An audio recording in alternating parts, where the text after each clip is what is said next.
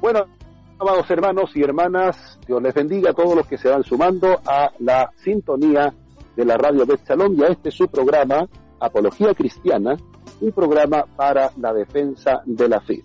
Antes de entrar ya con mi amado hermano Salvador, mi contertulio en esta noche, entrar en el tema que tenemos previsto para estudiar, el tema de la resurrección.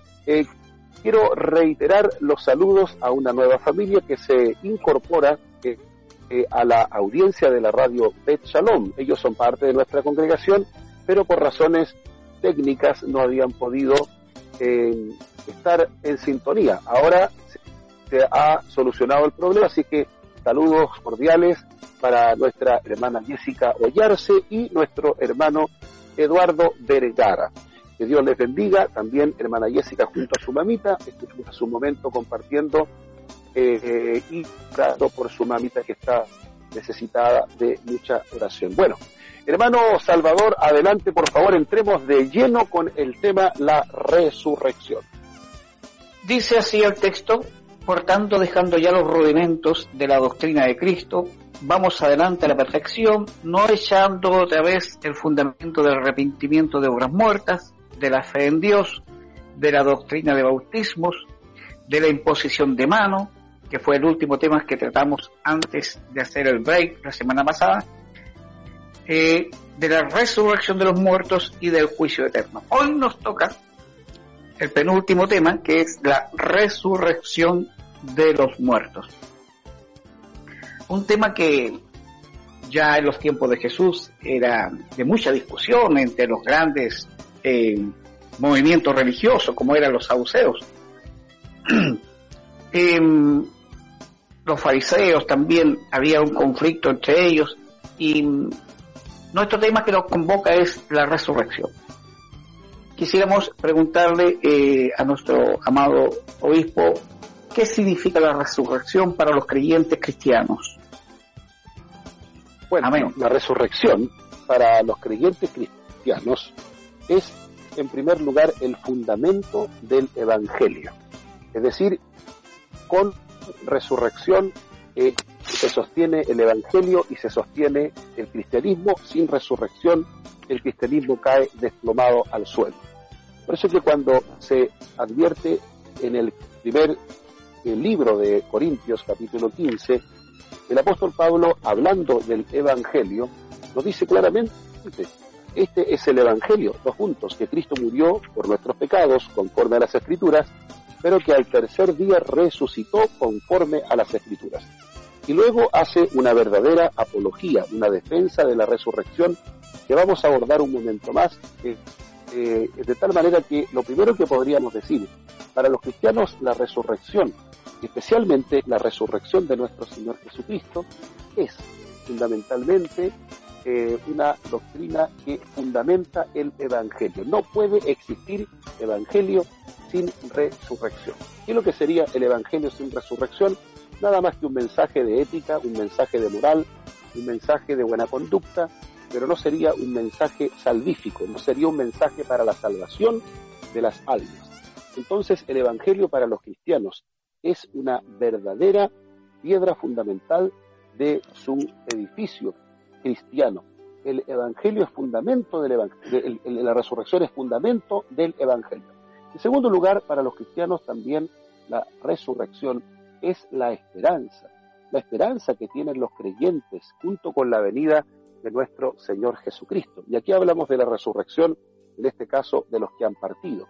No podría existir esperanza bienaventurada y no tendría sentido una segunda venida de Cristo sin resurrección.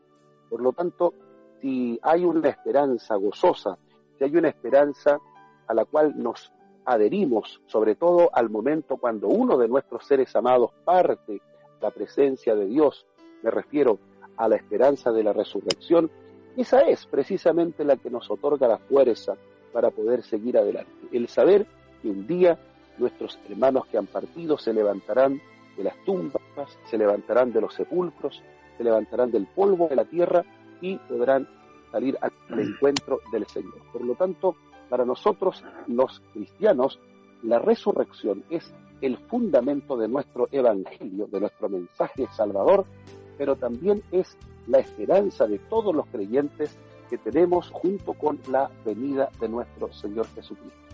Además, la resurrección debe ser uno de los contenidos esenciales de la predicación cristiana, porque alguien dijo en una oportunidad, si no hemos pasado por la cruz del Calvario, no hemos predicado el Evangelio.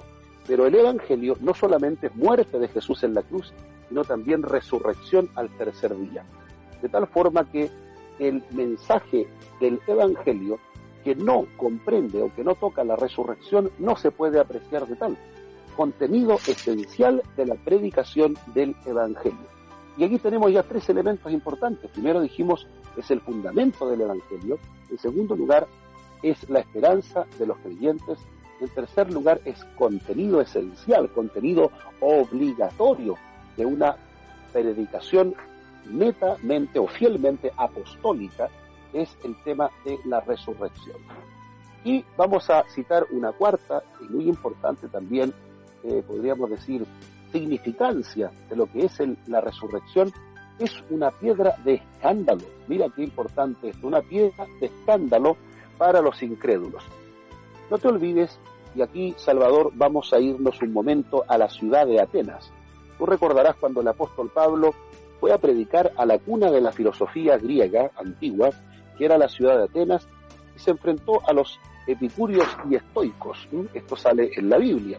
Y estas escuelas tenían la costumbre de escuchar a todos aquellos que traían alguna novedad. Y cuando escucharon predicar a Pablo, les interesó en un principio la predicación, la enseñanza del apóstol Pablo, así que lo tomaron, lo llevaron al Areópago de Atenas, a este parlamento filosófico, por decirlo de alguna manera, donde estaban los sabios, los hombres que tenían reputación de doctos, eh, representantes de dos grandes escuelas filosóficas como eran los epicúreos y estoicos, y allí lo llevaron ante esa tribuna para que Pablo pudiese arengar, para que Pablo pudiese discursar sobre el evangelio que él traía. Y cuando el apóstol Pablo habló de la resurrección de Jesús, en ese mismo momento que Pablo habló de la resurrección de los muertos, el eh, Areópago eh, se miró unos a otros y dijeron, bueno, ya escucharemos a este palabrero.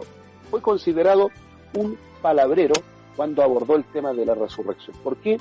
Porque para la mentalidad griega, la resurrección de la carne es un sinsentido. Para ellos la carne es corrupta y no tiene sentido una resurrección. Y por esa razón descalificaron de inmediato al apóstol Pablo. Pero como la palabra de Dios jamás vuelve vacía, sino que es prosperada, cuando el Señor la envía, dice que creyeron algunos y se convirtió un tal Dionisio el Areopagita. Así es que siempre la palabra sembrada eh, cayó también en algún corazón que fue buena tierra. Entonces, la pregunta que tú hacías, Salvador, ¿qué significa la resurrección para los creyentes? Primero hemos dicho fundamento del Evangelio, dos, esperanza de los creyentes, tres, contenido esencial de la predicación apostólica y cuatro, piedra de escándalo para todos aquellos que no creen, para todos aquellos que se ríen, para todos aquellos que consideran que estas verdades son, son simplemente mitos, para ellos es una piedra de escándalo. Adelante con tu comentario, Salvador. Eh, parece que este tema eh, ha sido un tema de poca credibilidad dentro de los paganos, como usted ha mencionado, los griegos. Pero parece que entre los eh, judíos también había una secta que eran los saduceos que al parecer no creían en ángeles, ni en espíritu, ni tampoco en resurrección. Eh, ¿Qué comentario puede hacer respecto de esto usted? Bueno, efectivamente, eh, cuando uno lee el libro de los Hechos de los Apóstoles, por ejemplo, nos encontramos, aquí tengo una Biblia en mi mano, por favor, dame un par de segundos para abrirla, en el capítulo 23, versículo 6 del libro de los Hechos de los Apóstoles. Y dice así, entonces Pablo, notando que una parte era de saduceos y la otra de fariseos, alzó la voz en el concilio y dijo, varones, hermanos, soy fariseo, hijo de fariseo, acerca de la esperanza y la, de la resurrección de los muertos, se me juzga. Cuando dijo esto, se produjo disensión entre fariseos y saduceos y la asamblea se dividió. Porque los saduceos dicen que no hay resurrección. Ahí está. Los saduceos dicen que no hay resurrección, ni ángel, ni espíritu. Pero los fariseos afirman estas cosas. Bueno, como tú bien dices, Salvador, la negación de la resurrección, es decir, del levantamiento del cuerpo, el cuerpo que ha fallecido, la persona que ha fallecido, levantarse de la tumba, del sepulcro por el poder de Dios, ¿cierto? Con un cuerpo eh, exaltado, con un cuerpo glorificado, con un cuerpo distinto, un cuerpo, eh, como lo dirá el apóstol Pablo, un cuerpo diferente, un cuerpo que se, se siembra en lo, en, lo, en, lo, en lo natural, pero resucita un cuerpo espiritual. Entonces, no solamente entre los griegos existía la idea de que esta era una, una doctrina absolutamente improcedente, eh, sino también, como tú bien dices, dentro del judaísmo, la facción saducea negaba la resurrección. Y eso le queda constatado aquí en el concilio, cuando el apóstol Pablo tiene frente a ellos a estos dos grupos que quieren eh, de alguna manera enjuiciarlo, pero el apóstol Pablo con la sabiduría que Dios le otorgó, él dividió en ese momento del concilio sobre la base del tema de la resurrección, porque él sabía que los saduceos no creían en la resurrección y tampoco en ángeles ni en espíritus.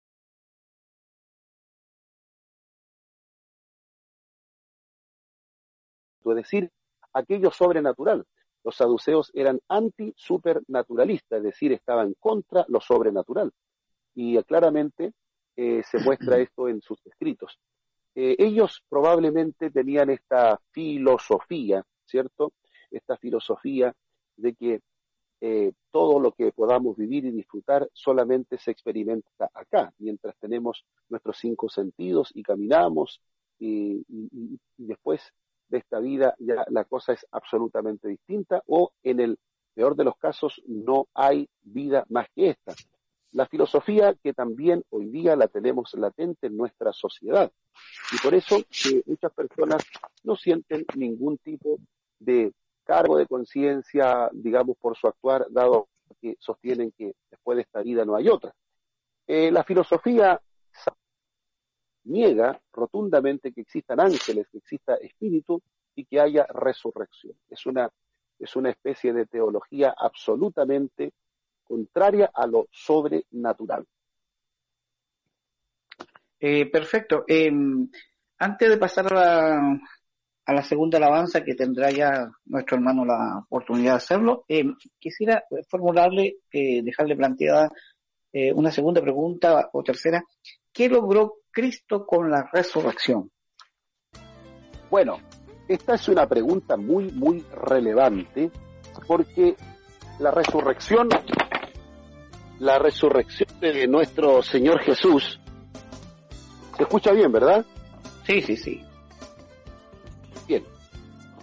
Tuve un pequeño, un pequeñito exabrupto por acá.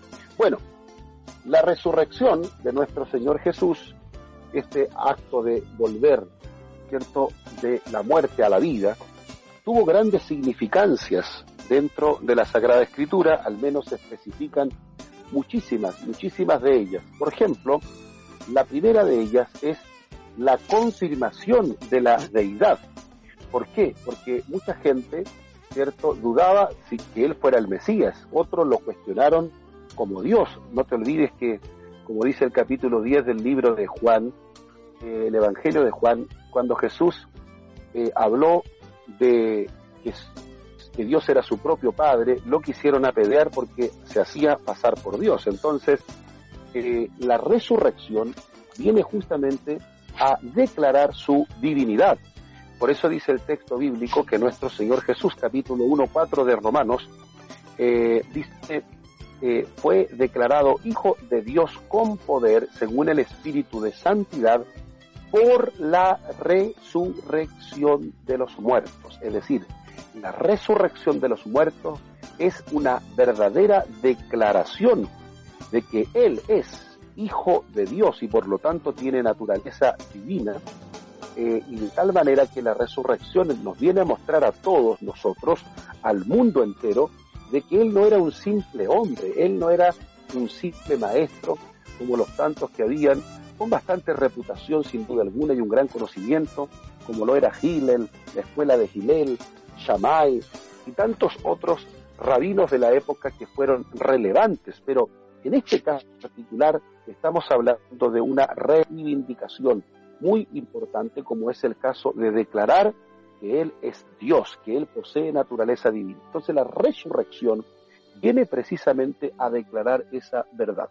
En segundo lugar, la resurrección es la exaltación de Dios como del Señor Jesucristo, es decir, la resurrección lo posiciona como un ser exaltado. Eh, no nos olvidemos que en el contexto de su ministerio y también en el contexto de su enjuiciamiento y posterior crucifixión, Jesús fue vituperado, escarnecido, desvalorado, etcétera, etcétera.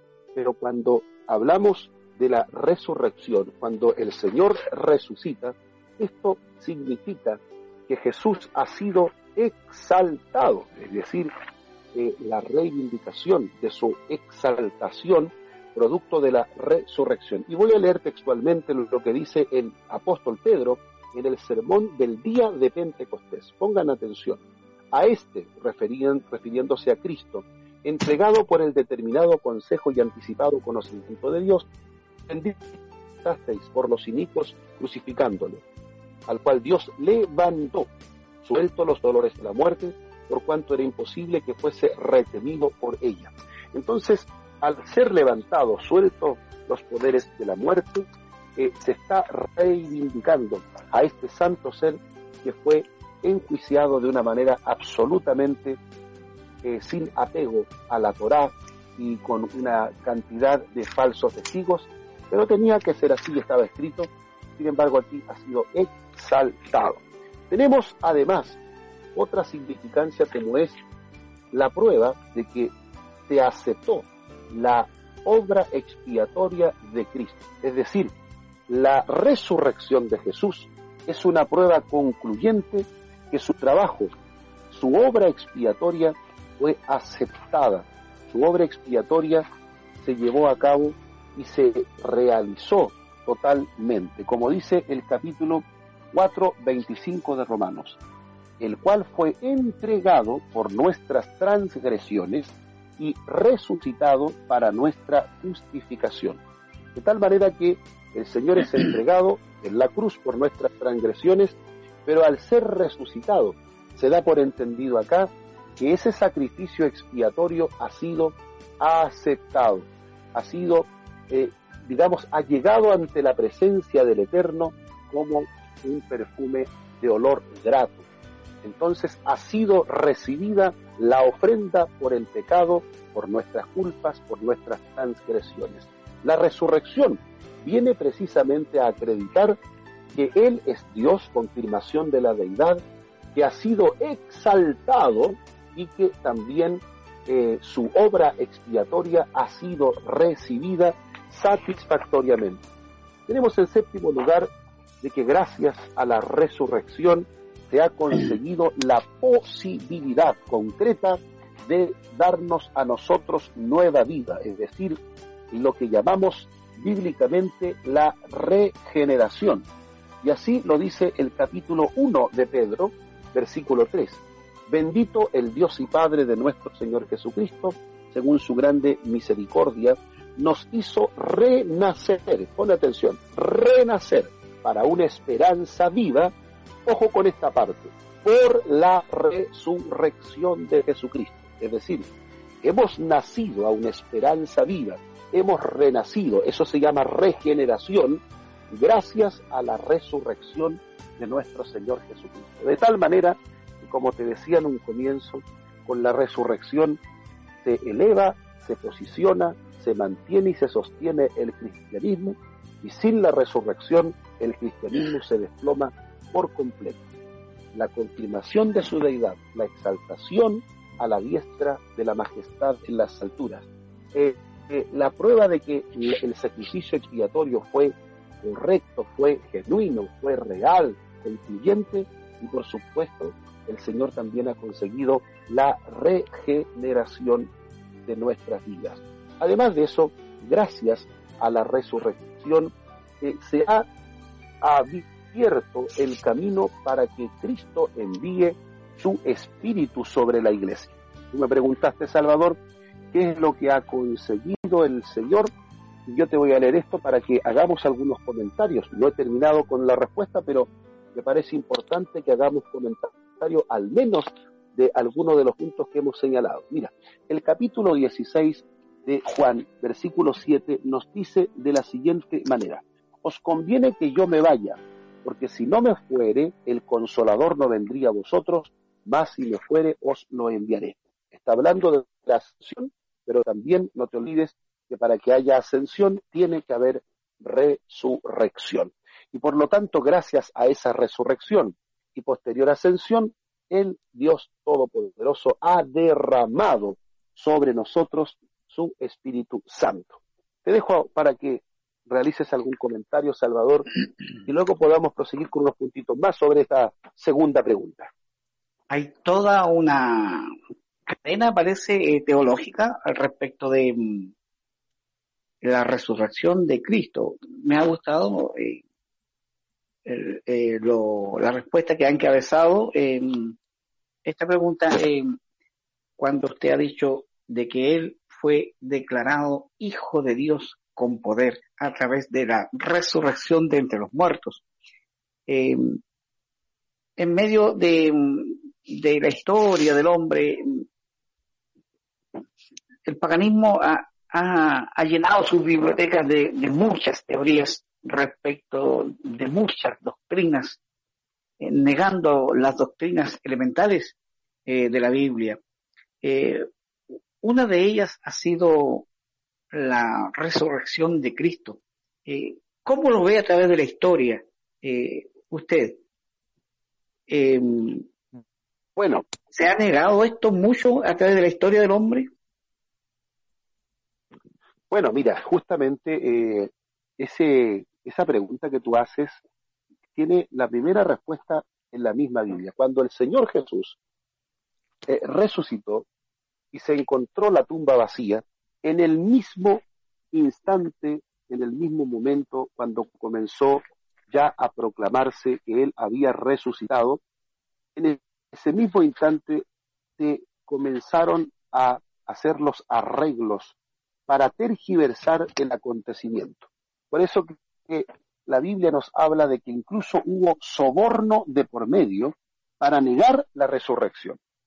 Leo el texto, dice, mientras ellas, las mujeres, ¿cierto?, que habían ido a ver a Jesús al sepulcro, mientras ellas iban, he aquí uno de la guardia fueron a la ciudad y dieron aviso a los principales sacerdotes de todas las cosas que habían acontecido. Y reunidos con los ancianos y habido consejo, dieron mucho dinero. Mira lo que dice, dieron mucho dinero a los soldados. ¿A qué soldados? A los que custodiaban la tumba. Le dieron mucho dinero y le dijeron, decid vosotros, sus discípulos vinieron de noche y lo hurtaron, estando nosotros dormidos. Y esto lo llega el gobernador, nosotros le persuadiremos y os pondremos a salvo. Y ellos tomando el dinero, hicieron como se les había instruido este dicho se ha divulgado entre los judíos hasta el día de hoy. Aquí tenemos nosotros la génesis de la incredulidad respecto a la resurrección.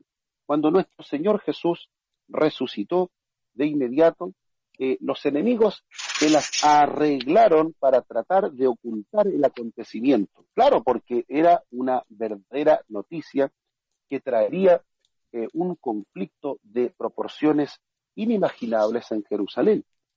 Imaginémonos qué hubiese pasado si estas autoridades, en lugar de sobornar a la Guardia Romana, hubiesen simplemente aceptado lo que se evidenciaba ante sus ojos, que Jesús no estaba en la tumba y que los discípulos no habían venido de noche a robar el cuerpo.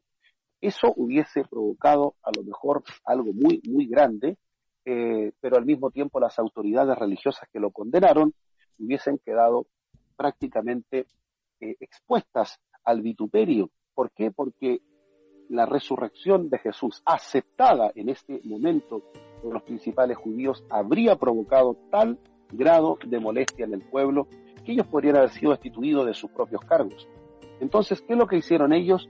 Hicieron lo que mejor eh, les convino hacer. Sobornaron a la guardia romana para que la guardia romana mintiese y le echase la culpa a los discípulos de haber robado su cuerpo.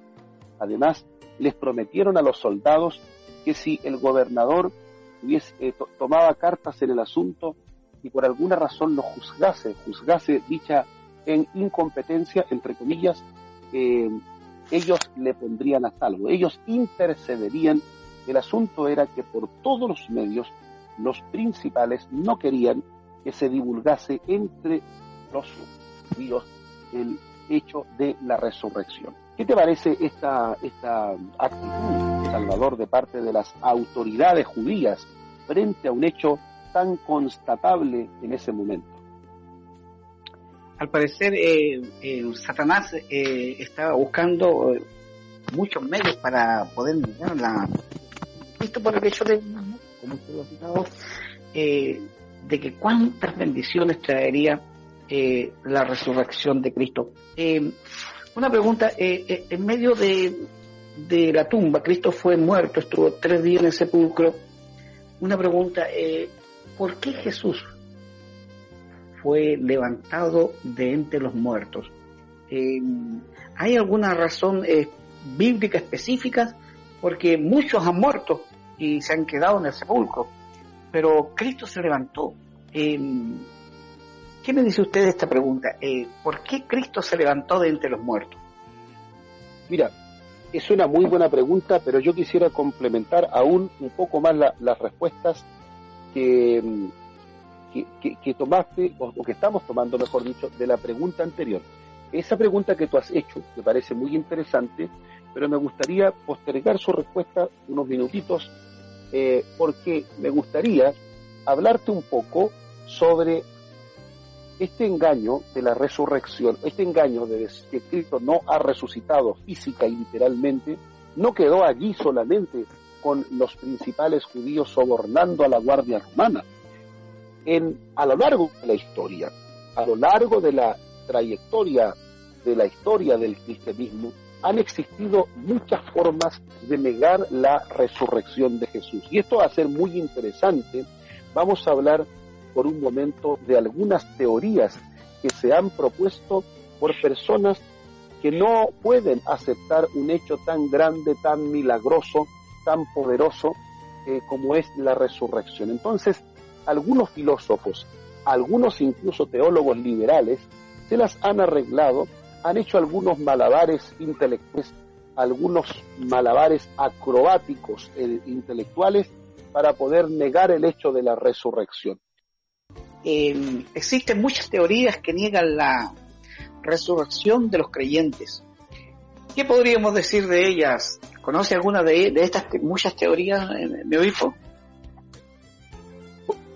Bueno, eh, decíamos en un comienzo que ya desde el mismo momento que Jesús resucitó, el enemigo trató de acallar este hecho portentoso, maravilloso, milagroso, y vimos cómo las autoridades judías, que en un momento condenan a Jesús para llevarlo a muerte, luego terminan sobornando a la guardia romana para negar el hecho de la resurrección.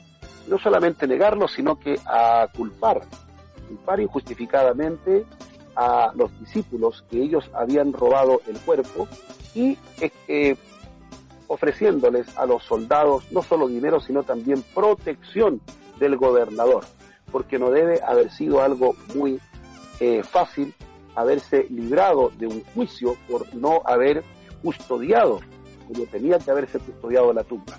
Todos nosotros sabemos cómo se llevó a cabo el gran acontecimiento. Eh, pero bien, no solamente fue en ese momento que se negó la resurrección, sino que a lo largo de la historia, a partir del siglo XVIII, siglo XIX, en concreto, en el año 1778, comienza a, abordarse una nueva forma de entender a Jesús. Eh, se comenzó a hablar del Jesús histórico. Y a raíz de esta perspectiva teológica, se comenzaron a negar hechos muy los hechos maravillosos, los hechos portentosos o milagrosos de nuestro Señor. Y fue cuando surge el racionalismo filosófico de Immanuel Kant y de teólogos muy importantes como Schleiermacher que, que, enseñaron harto, bastante acerca de Cristo y comienzan a incorporarse algunas teorías para negar la resurrección física y corporal. ¿Cierto? Me refiero en primer lugar a la famosa y conocida teoría del engaño. ¿Qué es esta teoría del engaño? Bueno, un hombre llamado Reimarus hace público en el año 1774 y 1778 su teoría. Se trata de un conjunto de siete importantes fragmentos y lo que trata de decir en definitiva es que fueron distintas las intenciones que tenían Jesús y sus discípulos. Para él Jesús solo pretendió fundar un reino mesiánico de tipo terrestre y tipo político, y sin embargo cuando Jesús murió, dice Reimarus, lo que pasó es que fracasó su, su mesianismo.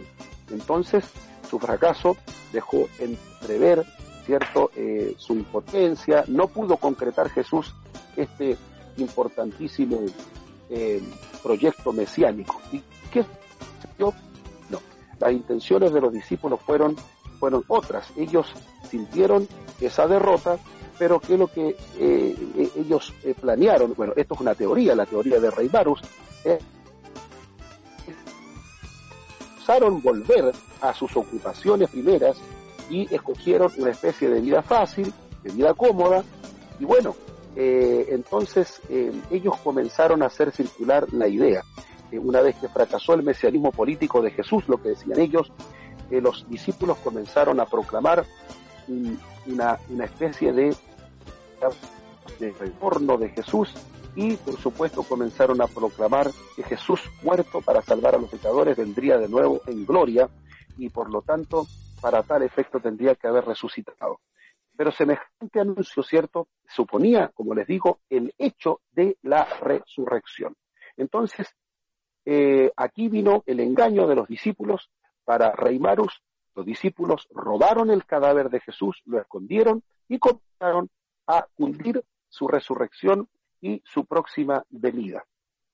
Es decir, eh, este hombre lo que trató de hacer es considerar que el trató de enseñar, enseñó que el proyecto de Jesús fracasó cuando lo llevaron a la cruz y que los discípulos, después de robar el cuerpo, ellos se pusieron de acuerdo no quisieron volver a sus antiguas ocupaciones, qué sé yo, a las redes, a la agricultura, etcétera, y en su lugar decidieron empezar a proclamar de que Jesús había resucitado y que por lo tanto se le denomina a esta la teoría del engaño, una teoría, por supuesto, tan perjudicial como la que tramaron los primeros judíos, una teoría, yo podría decir, de alguna manera, una teoría inflamada por el mismo infierno negando este hecho de la resurrección. Otros dijeron lo siguiente, tenemos la segunda teoría que es la teoría naturalista, ya está representada por Gottlob Paulus, que también fue un gran estudioso, pero él se opone a Reimarus con la famosa teoría del engaño. Para este naturalista, ¿cierto? Los hechos se explican de otra manera. Eh, hay que explicarlo, dice de una de un modo natural, por eso se le llama la teoría naturalista. ¿Qué sucedió de acuerdo a ellos? De acuerdo a lo que dice Clotov en esta teoría, Jesús no llegó a morir en la cruz. Un síncope le dejó como muerto, después ya en el sepulcro, por influjo de los aromas y el frío de la piedra, volvió en sí, consiguiendo salir de la tumba. Durante algunos días visitó a sus discípulos y después se retiró a un lugar oculto donde terminó sus días. Entonces, esa es la forma como eh, el naturalista Paulus trata de explicar la resurrección. Eh, cómo cuando se trata de negar eh, un hecho tan importante y tan relevante, cómo, el demonio da sabiduría a los filósofos y algunos teólogos liberales para negar un hecho tan concreto y tan importante, como lo hemos dicho en la primera pregunta, para la para la, fe cristiana. Bueno, tenemos también una tercera teoría, Salvador. Primero hablamos de la teoría del engaño. Segundo de la teoría naturalista, que él no murió, sino que simplemente sufrió un síncope y luego volvió a, en la tumba volvió, a, volvió en sí. Y tenemos la tercera teoría, que es la, teoría de que la resurrección fue mito por una alucinación, una alucinación. Y este fue el teólogo Strauss, que escribió un libro que se llama La vida de Jesús. Este fue mucho más lejos, por supuesto, que la figura de sus antecesores. Strauss era un teólogo, era un hombre muy, muy estudioso, pero que aquí se arrancó con una teoría que no tiene ningún respaldo bíblico. Él se sintió obligado a emprender un nuevo camino para hablar de la persona de Jesús. Abandonó la, explicación de la resurrección sobrenatural, como la enseñamos nosotros, abandonó la teoría naturalista, eh, también no avaló la teoría del engaño. Eh, según él, eh, en el texto bíblico la situación es otra. El mito evangélico lo describe como un relato que se refiere inmediata o inmediatamente a Jesús y que nosotros lo podemos considerar como expresión de un hecho, no lo podemos considerar como expresión de un hecho, sino como producto de una idea de sus primeros seguidores. Es decir, al aplicar este principio a la resurrección, Strauss, ¿qué es lo que hacía? Eh, él decía, en otras palabras, que cuando eh, Jesús, digamos, vio los apóstoles y las mujeres estaban tan, tan impactados, tan impactados, que ellos alucinaron, ellos alucinaron haberlo visto realmente resucitado y que trató de explicarlo, ¿cierto? Se deshizo en explicaciones este famoso teólogo llamado Strauss para poder darle a esta, a esta escena, ¿cierto?, la categoría de una alucinación. Es decir, ellos alucinaron con un hecho y por lo tanto comenzaron posteriormente a propagar la idea que Jesús había resucitado. Bueno, tenemos ahí ya tres teorías, la teoría del engaño, ¿cierto? Los chicos robaron el cuerpo, según eh, este teólogo Rey Marus, y comenzaron a proclamar la resurrección para llevar una vida fácil. Tenemos la teoría naturalista que dice que él no murió, sino que fue un síncope, y luego él con los influjos del aroma volvió en sí, y posteriormente tenemos la teoría de la alucinación. O sea, aquí tenemos tres teorías que han intentado negar el hecho concreto, el hecho histórico, el hecho real, la tumba vacía de José de Arimatea. Y como si eso fuera poco, también tenemos otras teorías, pero voy a decir una sola, una más solamente, es la idea que tiene, por ejemplo, la Escuela de Teología Liberal Alemana. Ellos sostienen que eh, la resurrección de Jesús es un lenguaje que hay que entenderlo, que no se trata de una resurrección física y corporal, sino más bien se trata de que el mensaje de Jesús es lo que le mantiene en resurrección a él. Es decir, cada vez que alguien acepta la enseñanza de Jesús, Jesús ha resucitado en el corazón de esa persona. En otras palabras, para esta teología liberal, la resurrección de Jesús es una especie de lenguaje metafórico, metafórico para hablar de la aceptación de las enseñanzas de Jesús. Cuatro maneras bastante eh, digamos, bastante, por así decirlo, elaboradas para tratar de negar un hecho que es tan relevante, que es tan importante como es la resurrección. ¿Qué te parece, Salvador, lo que ha hecho el hombre en la historia del pensamiento para, para eh, negar un hecho tan relevante como este? Dios ha enloquecido la sabiduría de los sabios, por ahí escribe eh, Pablo el apóstol. Eh, usted ha hablado acerca de teorías que quisiera las haya apuntado, usted nos dialogaba, eh, pero luego de citarlas quiero usar un, término que usa la people, como dicen algunos. Uno, la teoría del engaño con el cuerpo, número dos, eh, que le un simple y que la naturalista y que luego con los aromas eh, revivió eh, la número tres, un mito, una alucinación de los discípulos, por favor. Eh, finalmente el número cuatro, que fue un mensaje metafórico.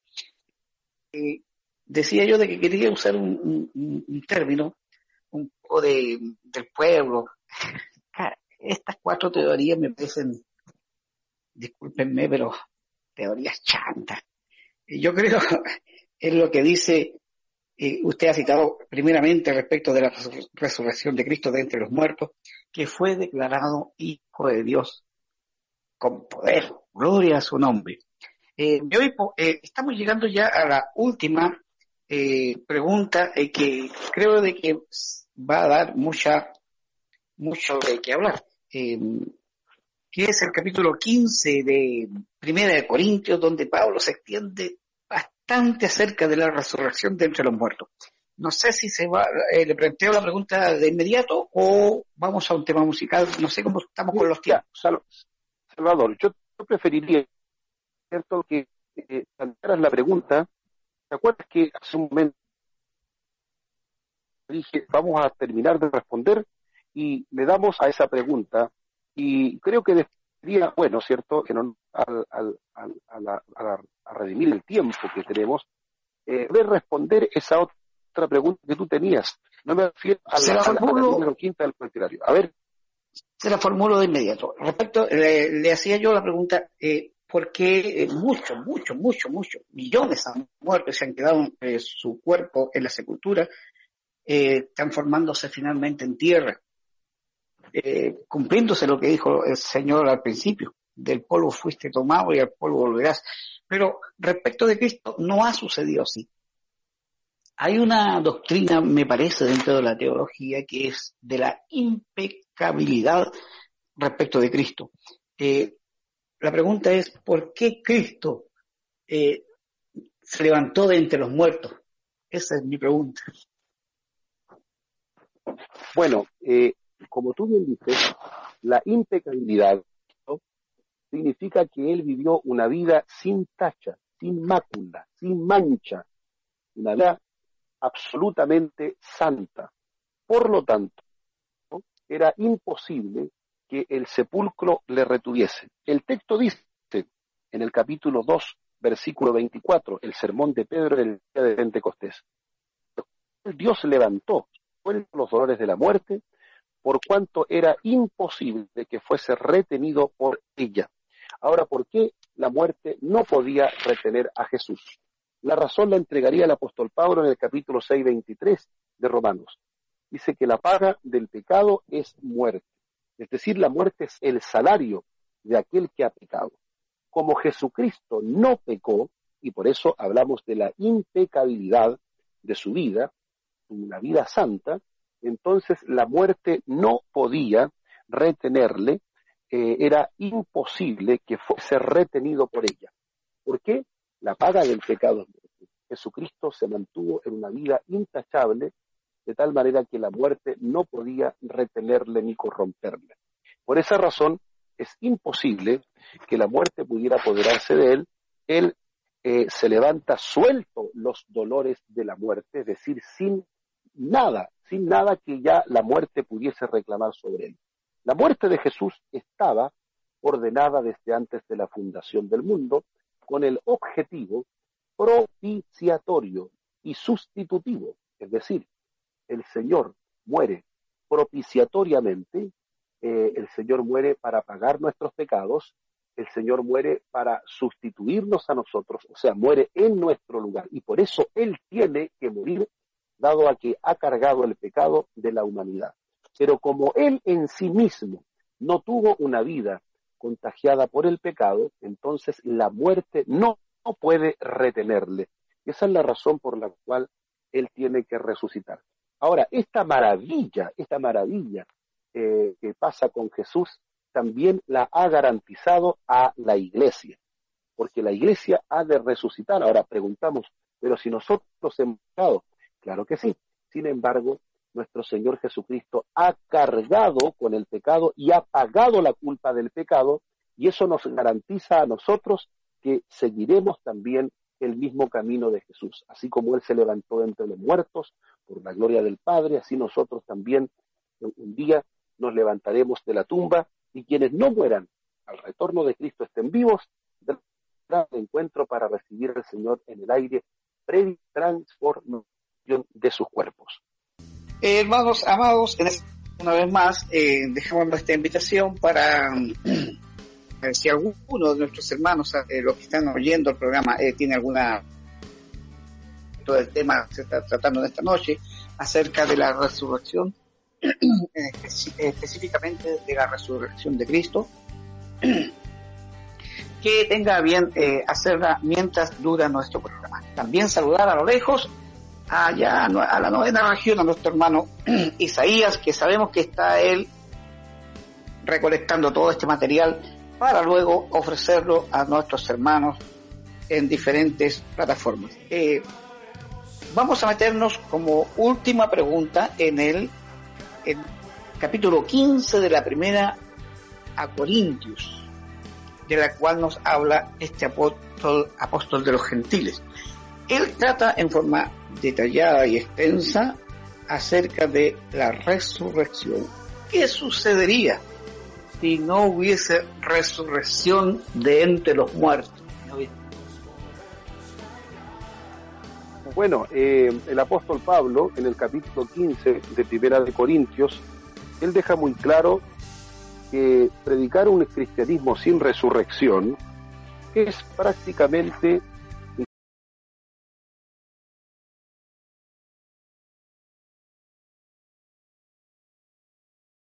cristianismo deplorable, un cristianismo digno de lástima y conmiseración. El apóstol Pablo nos dirá algunas cosas que son muy, muy importantes tenerlas en mente a la hora de abordar este tema. Por ejemplo, que si no hubiese resurrección, la proclamación misionera sería inútil. Mire lo que dice el versículo 14 de esta importantísima doctrina o este capítulo. Dice, si no hay resurrección de los muertos, tampoco Cristo resucitó. Y si Cristo nos resucitó, entonces vana es nuestra predicación y vana es nuestra fe. Es decir, todo impulso misionero, todo eh, proyecto, trabajo de evangelización, todo lo que hacemos, ¿cierto?, para predicarle a las almas perdidas, no tendría prácticamente ningún sentido si Cristo no, no, no hubiese resucitado. Por eso que hablábamos al comienzo que la resurrección es una piedra fundamental sea un escándalo para los antisupernaturalistas, aquellos que no creen. La resurrección fundamenta nuestro evangelio, es una esperanza para los creyentes, como también lo es la venida de Cristo. Su contenido es esencial en la predicación y aquí lo vemos diciéndolo el apóstol. La resurrección no existiese o no hubiese resurrección, nuestra proclamación misionera del mensaje evangélico sería absolutamente inútil. En segundo lugar, si no hay resurrección, la fe de los creyentes resulta en vano. Y así también lo dice el texto en el versículo 14. Dice, Cristo nos resucitó, entonces es vana nuestra predicación y es vana nuestra fe. Imagínate, la fe que nos ha sostenido, la fe que es predicado, por la cual estamos en pie, todo sería vano, no sería absolutamente inútil porque eh, en definitiva estaríamos autoengañados. No hubiese resurrección, nuestra proclamación misionera sería inútil y nuestra fe sería absolutamente vana. En tercer lugar, si no hubiese resurrección, eh, los primeros misioneros, los primeros apóstoles, serían prácticamente falsos testigos. Como dice el texto bíblico en el versículo 15, y somos hallados falsos testigos de Dios porque hemos testificado que Él resucitó Cristo, al cual no resucitó, si en verdad los muertos no resucitan. Entonces, ¿qué tenemos acá? Tenemos también que los apóstoles pierden toda su credibilidad. Por lo tanto, si no hubiese resurrección, entonces ellos considerados como falsos. La lógica de Pablo en este caso no deja lugar a un enfoque de de, la teoría naturalista o de la teoría mitológica o de la teoría metafórica, etcétera. No. El apóstol Pablo entiende que la resurrección física y corporal de Jesús es una doctrina esencial. La creencia en la resurrección corporal es acorde con la creencia en Dios. Si Dios existe y Él creó el universo y tiene poder sobre Él, también por supuesto tiene poder para resucitar a Jesús de entre los muertos. Eh, en cuarto lugar, la conclusión sería, ¿cierto? Si la predicación es inútil, si la resurrección, si, si, es vana nuestra, nuestra predicación, si además los apóstoles son testigos falsos, eh, la conclusión sería entonces que todavía toda persona está en sus pecados. Por eso dice el versículo 17, y si Cristo no resucitó, eh, vuestra fe es vana, aún estáis en vuestros pecados. O sea, nuestra condición de vida sería en muerte, no habría reconciliación, redención, justificación, estaríamos prácticamente confinados al mismo infierno.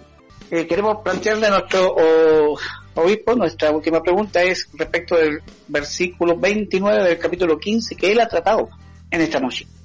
De otro modo, que eran los que se bautizan por los muertos, si en ninguna manera los muertos resucitan. ¿Por qué pues se bautizan por los muertos? Es una pregunta que respecto de una doctrina que hoy está muy en boga en, en, una secta actual. ¿Qué le parece esta pregunta, obispo, bautizarse por los muertos?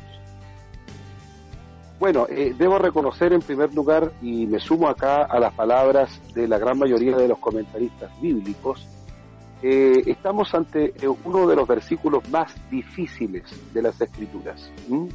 Hay que entender que es un versículo tratado como un versículo oscuro. A ver, en teología, cuando hay un versículo único que no tiene, por así decirlo, un paralelo con el cual poder tratarse, eh, se le denomina un versículo oscuro. estos versículos oscuros son varios, pero puntualmente estamos hablando de uno de los más difíciles y que tiene eh, muchas, muchas posibles interpretaciones, algunas absolutamente legítimas. ¿Ya? Eh, bueno, también es un versículo que ha sido usado para apoyar ideas extrañas y también heréticas. ¿ah? Eh, bueno, un intérprete sincero, cuidadoso, puede estudiar todas estas interpretaciones y tratarlas, digamos, no de un modo tan dogmático, pero sí con bastante respeto. Ya, em, lo que sí podemos estar seguros, Salvador, es que no enseña el bautismo vicario, o el bautismo en lugar del otro, o representativo, ¿cierto? El bautismo por los muertos, como afirmaron algunos herejes gnósticos, tales como Marción, y como actualmente lo enseña la iglesia de los mormones. En la actualidad, ellos se bautizan por los muertos, es decir, por una persona fallecida. Eh, creo que el rito más o menos es así. Eh, la persona va al templo y llevando los datos de, aquella persona que por, por, la, por el árbol genealógico corresponde a un pariente, ese, esa persona se bautiza en nombre del fallecido. Este bautismo viene a realizarse eh, como un acto vicario o representativo por aquella persona que ha fallecido. Esto viene en los tiempos de Marción, de los agnósticos de los siglos de los pero y se repite, se repite por supuesto, después, después eh, con los mormones. Con los mormones. ¿Mm? Bueno, eh, lo que podemos decir que Pablo no enseñó que una persona que ha muerto pueda ser salvada o puede ser ayudada por otra, eh, una, persona viva, ¿cierto? Eh, Pablo no enseñó jamás que una persona viva pueda salvar a uno que es muerto. Entonces, a la luz de otros textos bíblicos, podemos decir que no se practicaba, al menos no fue una enseñanza que algún creyente pudiese salvar a otro que había muerto bautizándose en su nombre.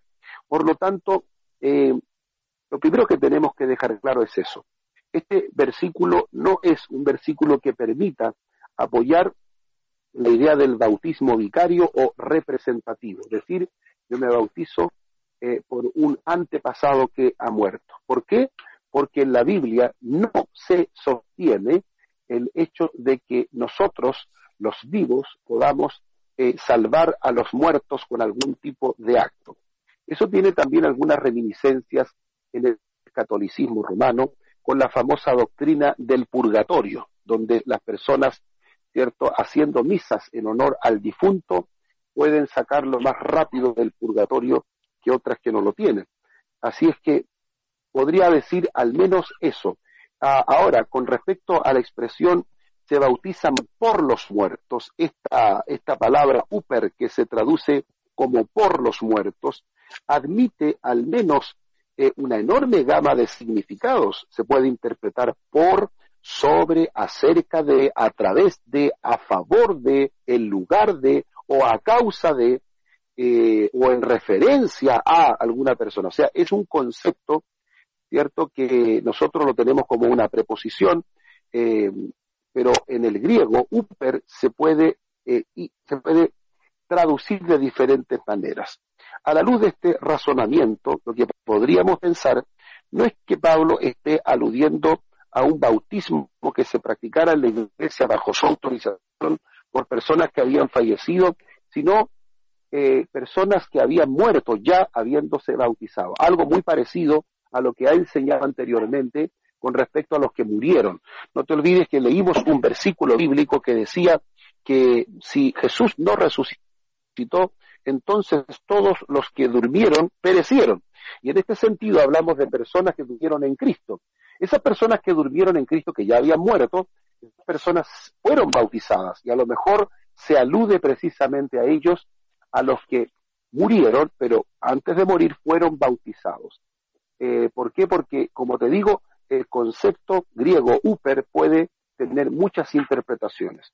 Con todo, tú te habrás dado cuenta ya hay algunas cosas que podemos precisar, pero otras que no podemos precisar con toda la misma fuerza. Podemos precisar que la Biblia no enseña el bautismo vicario o representativo, bautizarse en nombre de un fallecido. Podemos precisar que nosotros los vivos no podemos hacer algo para que los muertos sean salvos. Podemos precisar que en la iglesia primitiva no era una práctica que, que se enseñara por los apóstoles el bautizarse por los muertos. Y eh, dicho eso, ahora entramos al plano un poco más complejo de decir que, posiblemente, posiblemente, una interpretación pueda ser que Pablo está aludiendo a aquellos que murieron, pero que murieron y antes de eso se habían bautizado. ¿Qué sería de ellos si no hubiese resurrección? Tú sabes, estarían prácticamente, eh, digamos, simplemente perecieron, fueron aniquilados y no había para ellos ninguna esperanza. Eh, no quiero ser dogmático en lo que he dicho, pero me parece que mi responsabilidad pastoral me permitiría hasta y adentrarme a un versículo oscuro como el que hemos señalado, que dicho sea de paso, y como lo dijo John MacArthur en su comentario al Nuevo Testamento de Primera de Corintios, estamos frente a uno de los versículos más difíciles de la Biblia, porque no tiene una mayor explicación o una mayor, digamos, complementación en otros pasajes. Eh, muy linda su apreciación y su respuesta.